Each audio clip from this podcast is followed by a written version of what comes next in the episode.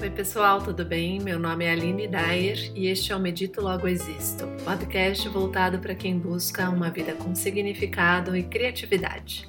Como estar presente afeta a sua criatividade? Bom, já percebeu como seu potencial criativo diminui quando você está preso a uma experiência do passado ou ansioso por um evento futuro? Pois o propósito deste episódio é te trazer reflexões e dicas para você exercitar a sua presença e liberar espaço mental para criar.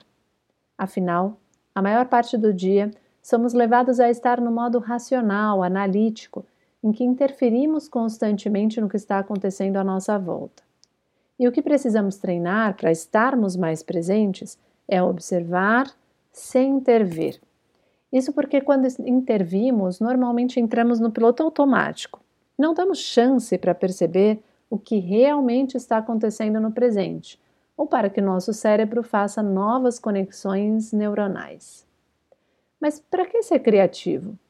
Bom, essa é uma das habilidades mais relevantes e desejadas no mercado profissional hoje, em todas as áreas, como reconhece o Fórum Econômico Mundial.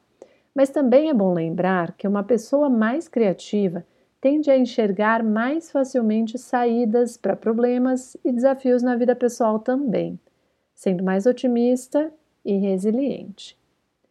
Está certo, vamos entender então como estar presente impulsiona nossa criatividade.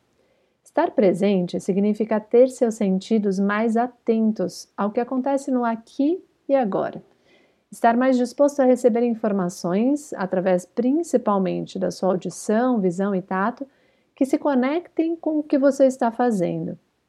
Isso vai te ajudar a perceber como vencer desafios atrelados à tarefa que você realiza ou a ter insights de como solucionar problemas e inovar dentro da sua área de atuação, ainda que não de maneira imediata.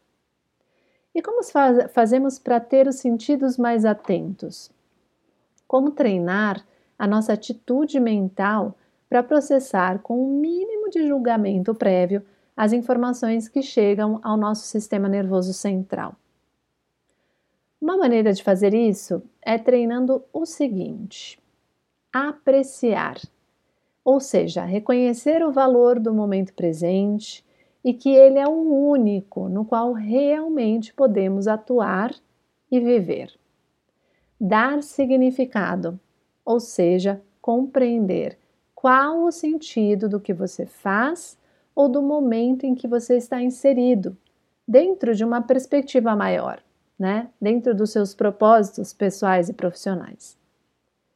Relativizar, buscar outra perspectiva, outra forma de olhar para aquilo que você vivencia.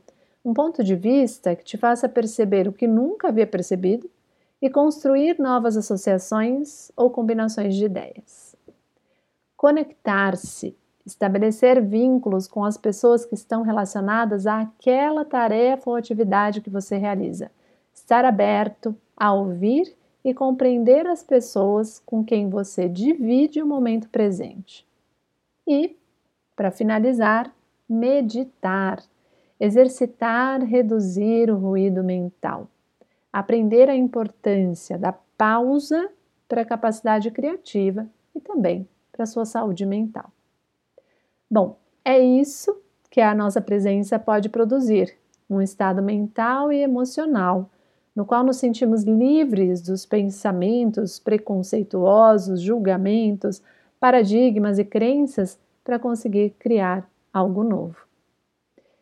É isso por hoje. Espero vocês no próximo episódio.